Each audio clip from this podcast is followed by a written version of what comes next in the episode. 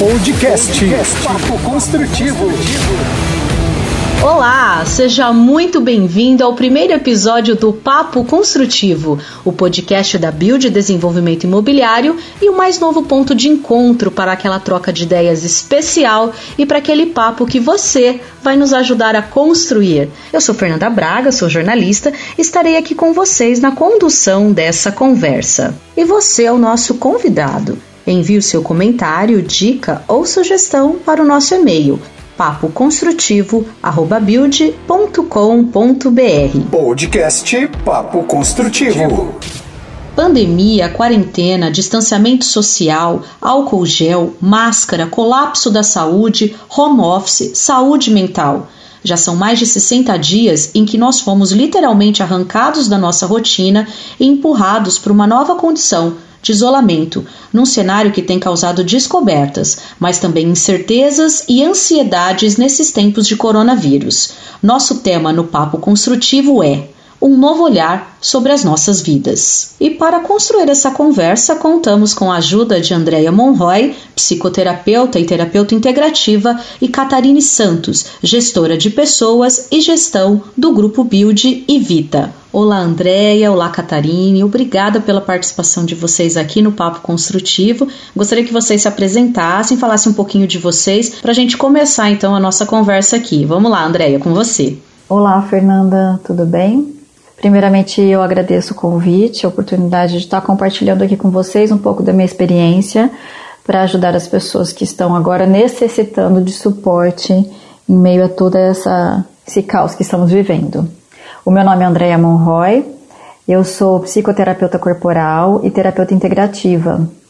Na verdade, eu venho da fisioterapia e busquei na psicoterapia corporal e na Kundalini Yoga meios de compreender melhor o que eu percebia que acontecia com os meus clientes da fisioterapia. Muitas dores no corpo estavam relacionadas e associadas com memórias emocionais, com aspectos emocionais. Então, hoje eu trabalho no meu consultório com a psicoterapia corporal e com a numerologia, que é uma excelente ferramenta da Kundalini Yoga para autoconhecimento associando sempre o corpo com a mente. Obrigada, Andréia. E você, Catarine, se apresenta, fala um pouquinho sobre você aqui pra gente. Olá, eu sou a Catarine dos Santos, sou gerente de treinamento e desenvolvimento da Build da Vita. Estou muito feliz de estar aqui com vocês hoje. Muito obrigada pelo convite. Muito bacana, obrigada, meninas. Então vamos lá, vamos começar a construção desse papo de hoje, né?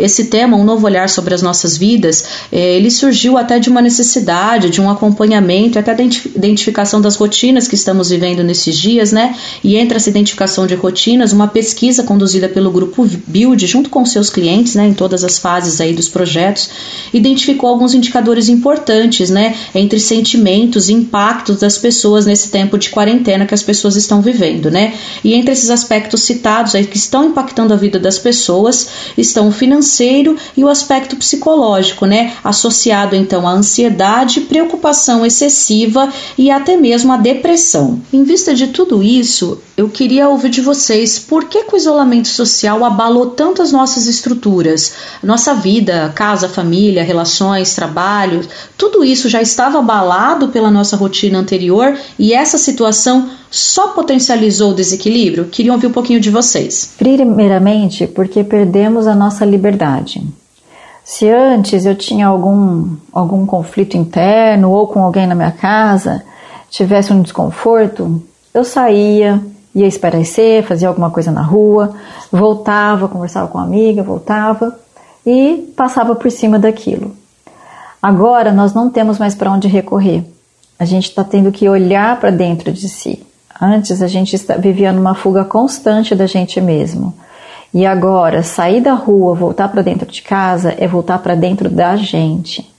Ter que olhar para as nossas próprias sombras, mas também para todo o nosso poder criativo. Vai depender de como nós vamos encarar esse isolamento. Eu vejo que ele deve ser visto como uma forma de aprofundamento em si mesmo e nos relacionamentos dentro de casa, como se fosse uma reorganização interna. Eu gosto de comparar essa quarentena com a estação do outono, que coincidentemente ou não é a estação que nós estamos passando agora. No outono as folhas caem, a árvore entra num profundo recolhimento para dentro de si. Ela economiza energia, para só então, na primavera, germinar, florescer e depois frutificar. Então a gente pode olhar esse momento que nós estamos vivendo dessa forma. Quais são as crenças, os valores, quais são os hábitos do cotidiano que já não nos servem mais? Quais são os nós que estamos precisando desfazer nas nossas relações? Com gentileza, com compaixão, com tolerância e muita coragem, encarando tudo isso, nós vamos conseguir aprofundar no, no, no nosso autoconhecimento e passar por isso de uma forma mais branda, com menos sofrimento. Porque quanto mais a gente se sente frustrado por não conseguir o que é esperar da vida, aquilo que a gente é, deseja, o que a gente espera, conseguir da vida o que a gente espera, mais a gente se frustra e mais sofrimento nós temos. E você, Catarine, o que, que você pensa? Eu acho que o isolamento social afetou a nossa vida porque a gente não tem controle. A gente é obrigado a ficar em casa agora, muitas vezes é, se deparar com problemas familiares, por falta de trabalho, de dinheiro, é, por falta de contato com as pessoas. E uma outra situação que eu percebo é que antes a nossa vida era tão corrida, a gente queria tanto ficar em casa, né? A gente estava vivendo uma situação extremamente no automático. E hoje a gente se depara, fica em casa, é, tem que lidar com alguns problemas até emocionais, pensar na vida, pensar em coisas que antes com a correria a gente não era capaz de pensar, de ir nessa profundidade. Então é esse caos e esse desequilíbrio que que o isolamento promove, mas eu acho que além disso tem uma parte muito boa de autoconhecimento, né, de pensar um pouco mais sobre a vida, sobre um pouco mais sobre o que é importante para gente. A gente escuta falar muito de adaptação, de desafios nesse novo cenário. Muitas pessoas sequer tinham estrutura para trabalhar. Alguns, inclusive, perderam emprego, perderam as suas fontes de renda e outros não conseguem estudar, acompanhar os filhos nas atividades escolares. É... E essa situação toda gera medo, ansiedade, gera insegurança? Sim, eu acho que essa pandemia trouxe uma reviravolta na vida de todo mundo, gerando muita ansiedade, medo, enfim, até frustração porque o que antes a gente conseguia fazer de uma maneira mais natural, então trabalhar fora, é, cuidar da casa aos finais de semana, apoiar os filhos com alguma tarefa, hoje foi tudo junto, porque muitas pessoas de fato perderam emprego. As pessoas que conseguiram trabalhar em casa estão tendo um trabalho dobrado, com filho, com comida, com casa, coisas que as pessoas não, não estavam tão acostumadas. E dar conta de tudo isso, mais a, a esse isolamento das pessoas é o que gera muita ansiedade, medo e, de fato, é, pensar se alguma coisa é, ruim vai acontecer com a família. Eu acho que, que nesse sentido tá difícil para as pessoas lidarem, sabe? E, inclusive com, com a falta de, de dinheiro de muitas pessoas que perderam seus trabalhos. Sim, com certeza. O medo de como será o amanhã nos traz insegurança e ansiedade. Mas a ansiedade é um pensamento excessivo no futuro. Então, o segredo é viver o hoje, o presente, o aqui e o agora. Um problema, um passo de cada vez. Isso aquieta a mente e contribui para que o nosso poder criativo traga soluções para produzir algo novo, como uma fonte de renda, como reorganizar as tarefas domésticas, a rotina cotidiana e resolver essa, todas essas questões. Eu vejo que todas essas consequências do isolamento social são caminhos para, nós, para o nosso amadurecimento espiritual. Pois, como eu disse, antes da pandemia, quando sempre que nós vivíamos algum conflito, a gente conseguia encontrar uma maneira de se esquivar, encontrar um atalho. Era sempre mais fácil do que encarar o problema e arregaçar as mangas e olhar para dentro, como nós estamos tendo que fazer agora. Então, o negócio é olhar para os nossos sentimentos, olhar para os nossos medos, encarar frente a frente, sem medo do medo, que isso é o que causa o pânico. Pânico é medo de que eu sinta medo. Então é viver num futuro além do futuro, né? Que a ansiedade é um medo. Então, eu acho que o caminho é esse. E, e, como oferecer suporte, um acompanhamento adequado nesse momento? Pois a gente está sobrecarregado, tem lives, tem notícias, inúmeros links. É, a gente está vivendo uma infodemia dentro da pandemia, né? Como que a empresa lida com isso, Caterine? É, como que ela passa isso para os seus colaboradores? Depois eu já queria ouvir a Andrea também é, sobre como oferecer suporte para as pessoas que precisam de ajuda nesse momento. De fato, nós estamos muito sobrecarregados de informação, de lives.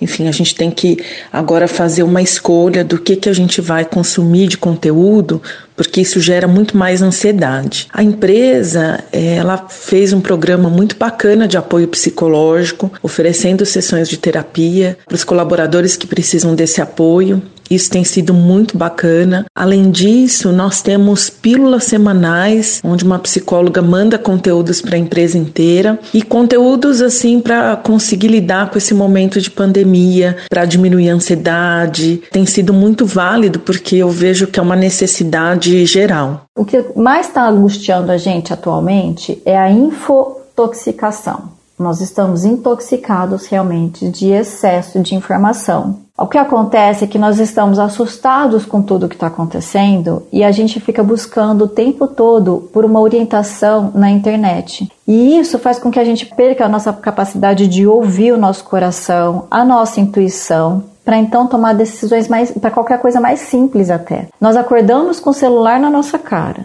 e dormimos com ele na cabeceira.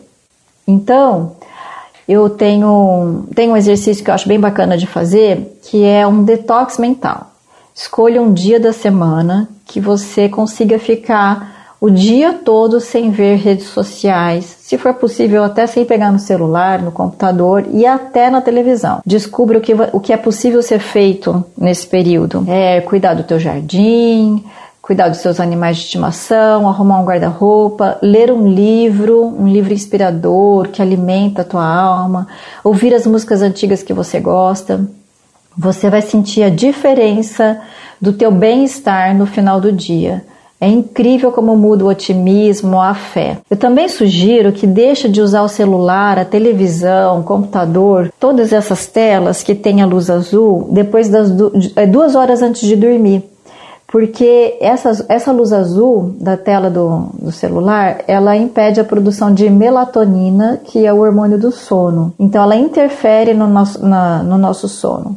Além disso, as notícias que a gente vê o dia inteiro, elas entram no nosso inconsciente de, um, de uma maneira que a gente nem percebe.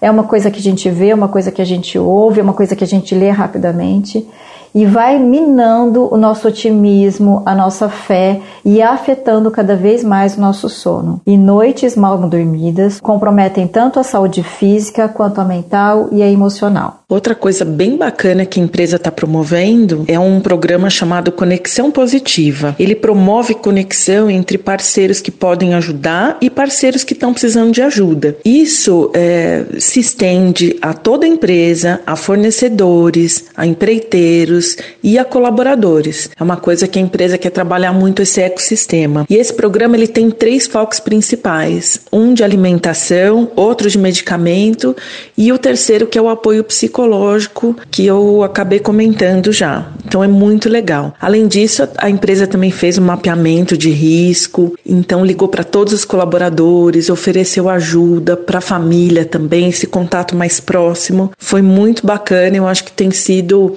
muito acolhedor acolhedor.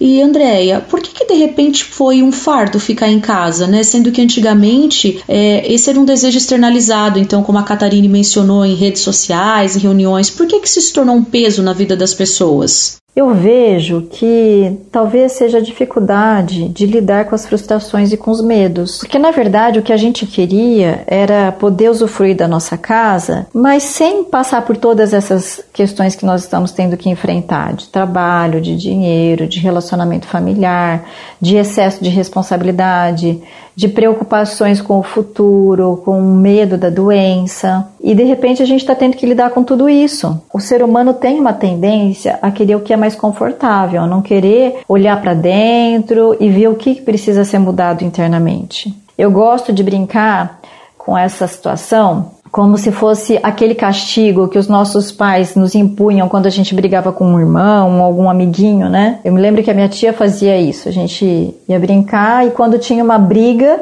ela punha cada um sentada de costas de frente para a parede, distante um do outro, para pensar no que a gente tinha feito. Eu acho que a, a Terra está fazendo isso com a gente, falando para, ó, volta para casa, fica aí de castigo e pensa no que vocês estão fazendo com as suas vidas e de uma forma geral com o planeta, né? Porque a gente estava vivendo uma, um frenesi insano. Que bacana. E agora uma pergunta desafiadora. Há mudanças benéficas nessa quarentena? Vocês enxergam isso? Qual lição tirar desse período todo? A solidariedade, por exemplo, é um dos pontos é, interessantes e que pode é, ajudar a aliviar essa tensão vivida nesses últimos tempos? Sem dúvidas, há mudanças benéficas, né, devido à quarentena. A gente tem aprendido novas formas de fazer as coisas, projetos, novas maneiras de se relacionar, muito mais contato com pessoas que a gente não tinha no passado, novas formas de contrato de trabalho, muito mais foco na educação online, que deu um boom agora, um novo modelo de gestão de pessoas e, sem dúvida nenhuma, solidariedade. Eu ouço muito que o número de doações tem dobrado em algumas algumas igrejas, alguns lugares de, de apoio. Isso é muito interessante. Eu acho que precisou desse período tão conturbado para a gente começar a olhar coisas de fato importantes, né? Importantes como ajudar o próximo e até o consumismo. O quanto que a gente em casa deixou de consumir algumas coisas tão fúteis que a gente fazia no passado. Isso eu acho que é um ganho muito grande que a quarentena nos trouxe. Eu espero que sim, mas eu acredito que essas mudanças só vão acontecer se cada um de nós assumirmos a responsabilidade daquilo que precisa ser mudado dentro da gente, né, esses valores, essas crenças, esses hábitos que eu falei, e nos transformarmos. E aí, então, com certeza, vão cada um dentro da sua área, cada um no seu setor, vão trazer novas ideias para a gente viver um mundo melhor. Um mundo mais humano, um mundo mais civilizado, porque afinal de contas todos nós entramos agora na mesma categoria, não tem mais pobre, não tem mais rico, é, eu acho que o que acontecia com a, a, com a humanidade tem um autor da bioenergética que fala muito bacana, o Alexander Lowen. Ele fala sobre o narcisismo, que ele começa quando, em uma determinada idade, a criança precisa do reconhecimento dos pais. E muitas vezes não vem esse reconhecimento. E que nas cidades, conforme as cidades foram crescendo, as pessoas foram buscando esse reconhecimento na sociedade. Olha, eu, eu sou bom nisso, sou bom naquilo. Só que a população foi crescendo tanto que não tem espaço para todo mundo ser reconhecido. Então, o narcisista ele é muito egocentrado. E de repente nós tivemos que olhar para nosso próprio narcisismo, cada um, que eu acho que era o que a nossa humanidade vivia, né? E nos vermos no mesmo lugar. Todo mundo está no mesmo. É uma população, é uma superpopulação, mas agora importa menos o que eu tenho de bom em relação ao outro e como o que eu tenho de bom eu posso ajudar o outro. Deixou de ser uma coisa comparativa para ser uma coisa de compartilhar e de ajudar o outro. Então, se a gente souber usar isso, é, colocar esse lado nosso solidário, o nosso lado mais humano, nos preocuparmos menos com a nossa necessidade de reconhecimento e sim a nossa necessidade de sentir paz interna, porque a gente está ajudando o nosso irmão ali do lado, que ecoa, que tem a mesma vibração que eu, e que se ele está mal, não tem como eu ficar bem, com certeza o mundo vai, ser, vai trazer muitas mudanças para melhor. Que ótimo, pessoal! O primeiro momento então do nosso papo já foi construído, mas nós queremos nos desafiar e desafiar quem está aqui nos ouvindo, quem está aqui com a gente, para uma missão, para uma ação concreta depois de tudo isso que a gente ouviu aqui. Por isso nós vamos chamar esse momento de primeira laje, né? Já que nosso papo é uma construção e a gente está mergulhado nesse ambiente de construção, e vamos avançar então até a primeira laje do nosso papo construtivo. E você que é ouvinte está convidado a seguir com a gente gente aqui nessa obra. Podcast Papo Construtivo. Podcast Papo Construtivo. Andréia, Catarine, vamos continuar então esse debate para além desse episódio? Eu gostaria de pedir para cada uma de vocês de propor aqui um desafio para quem nos ouviu. É, uma leitura, uma atividade, um livro, um filme, um projeto, o que quer que seja, que tenha a ver com o tema que a gente ouviu aqui hoje e que possa levar a cada um de nós a uma ação concreta de mudança de hábito, de novas iniciativas nesse período.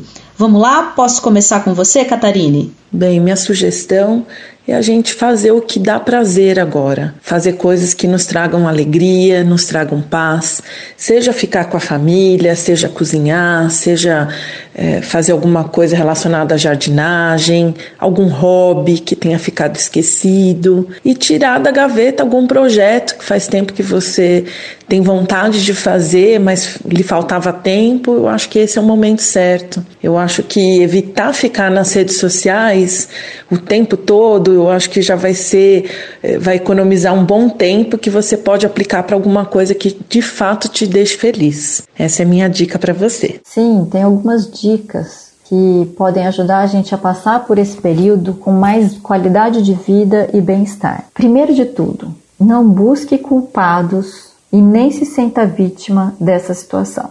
Estamos todos juntos no mesmo barco. Não importa a causa, importa como vamos transformar isso em qualidade de vida e o que vamos aprender com tudo isso. Sentiu uma tristeza, é, sem uma, uma causa específica, sem fazer sentido, pode ser que seja o luto.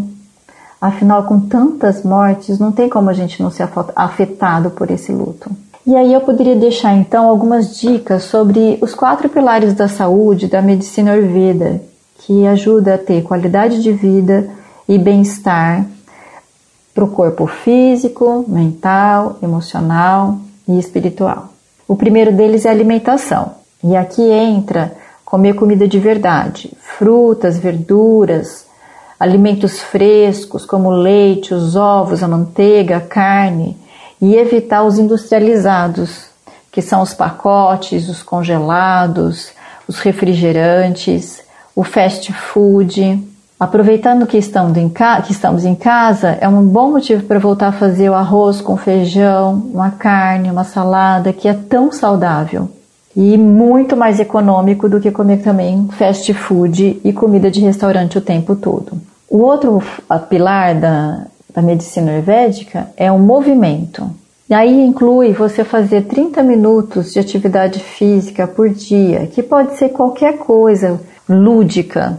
Se tem os filhos, pode dançar, pular corda, jogar algum jogo, algum esporte que dê para fazer, dependendo do espaço que você tem na sua casa. Se der até levar eles para andar de bicicleta e andar de bicicleta com eles. Se você mora sozinho, busque aplicativos na internet que tenham atividade física, até mesmo aula de yoga, que é muito importante nesse momento como um processo de autoconhecimento do corpo físico, das emoções, controle da respiração é uma forma saudável de aprender a controlar as emoções. E a yoga ensina tudo isso. O sono é o terceiro pilar da saúde. Aqui eu já falei do celular, dos games, da TV, duas horas antes de dormir, evitar o uso deles e trocar esse momento por um, a leitura de um bom livro, um livro inspirador, um livro que alimente a alma, que te leve para momentos mais é, satisfatórios do que a gente está vivendo.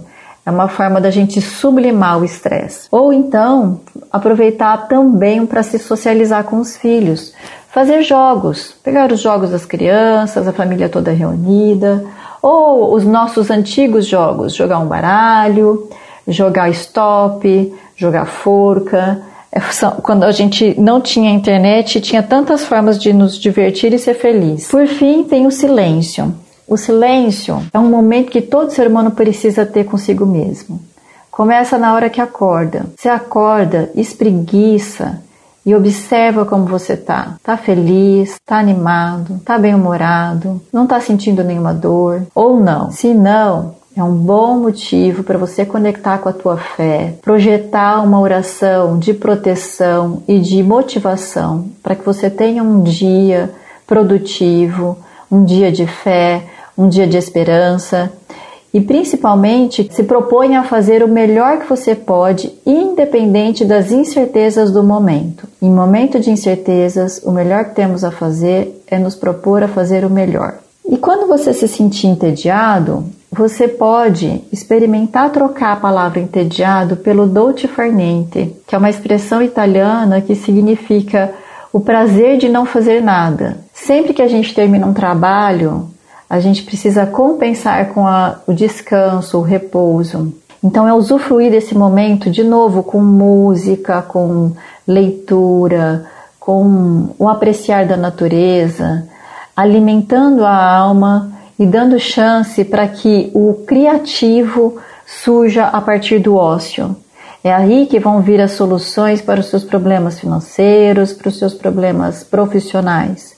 Acredite e confie nisso, pratique, tenho certeza que vai dar resultado. Que bacana, meninas. Legal, muito obrigada. Eu já vou aqui me despedir de vocês, agradecer mais uma vez a participação de cada um, o tempo e a contribuição de vocês aqui no primeiro episódio do nosso Papo Construtivo. É, lembrando que eu vou deixar aqui na descrição para vocês, na descrição desse episódio, o contato de cada uma delas, se vocês quiserem é, perguntar alguma coisa em específico, saber um pouquinho mais sobre cada uma das coisas que foram faladas aqui, a gente deixa aqui na descrição para você tá bem? E você também que nos ouviu, caso consiga colocar em prática, executar algumas dessas sugestões que elas falaram aqui em cima, nós vamos querer saber. Então a gente pede para que você, se fizer alguma dessas ações, compartilhar nas suas redes sociais com a hashtag Primeira Laje ou com a hashtag Papo Construtivo e marcar arroba Building Desenvolvimento Imobiliário nessa sua postagem, que a gente resgata aqui a cada novo episódio e comenta então como que tá esse desafio que a gente propõe a cada termo então do nosso papo construtivo, tá bem? Hashtag Primeira Laje ou hashtag Papo Construtivo, marcando também arroba Build Desenvolvimento Imobiliário na sua postagem. Podcast Papo Construtivo. E chegamos ao final então do nosso papo construtivo. Eu já agradeço a participação das nossas convidadas e agradeço também a sua participação aqui nessa troca de conhecimentos tão rica, tão valiosa nesse papo que a gente construiu hoje. E você que nos ouviu, nos ajude a continuar essa conversa, nos ajude a construir mais e mais papos como esse. Envie o seu comentário, sua dica ou sugestão para o e-mail papoconstrutivo@build.com.br ou também nos encontre nas redes sociais em arroba Build Desenvolvimento Imobiliário, no Facebook, no Instagram, no YouTube e também no LinkedIn. Muito obrigada e até a próxima!